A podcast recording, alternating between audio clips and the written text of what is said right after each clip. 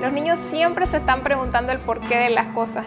Según expertos, entre la edad de 3 a 5 años es la etapa donde los niños más se cuestionan todo lo que les rodea, especialmente cuando se le dan indicaciones, y es parte de su naturaleza humana. Es interesante ver cómo nosotros a veces en nuestra relación con Dios somos igual, nos cuestionamos todas las indicaciones que Él nos da. La Biblia comenta sobre el primer milagro de Jesús, y hay ahí algo importante sobre la obediencia antes de entender que yo te quiero hablar el día de hoy. Dice la Biblia que cuando Jesús estaba a punto de realizar el primer milagro, Él habló con unos sirvientes y les dijo que fueran y tomaran seis tinajas de agua. Estas tinajas eran muy grandes porque eran para un rito de la purificación. En cada tinaja cabían 100 litros de agua. Ellos tuvieron que ir y llenar esas tinajas por completo ellos no sabían por qué, no sabían que Jesús hacía milagros y ellos tuvieron que obedecer aún sin entender lo que iba a suceder. Yo no leo en la Biblia en ningún momento que estos siervos le preguntaran a Jesús o cuestionaran qué era lo que estaban haciendo. Se esforzaron mucho, pero jamás cuestionaron a Jesús. Sin embargo, ellos fueron partícipes del primer milagro de Jesús y vieron cómo Jesús transformó el agua en vino.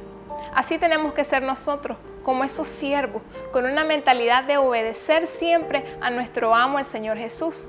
Pero también nosotros tenemos que tener la mentalidad de hijos. Muchas veces los que son padres saben que no le pueden explicar todo a sus hijos porque su pequeña mente no lo entendería. Así nos pasa con Dios.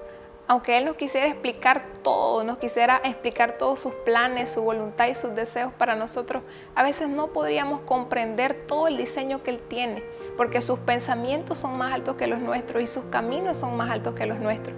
Sin embargo, debemos aprender a confiar en Él, así como un niño confía en su padre, aun cuando no entiende. Debemos aprender a conocer que Dios es un Padre bueno y guiarnos por Él y aprender a obedecerle en todo tiempo. Yo te quiero decir que si tú obedeces vas a tener recompensa, porque la Biblia dice que a medida que nosotros obedecemos vamos a entender y vamos a ser recompensados.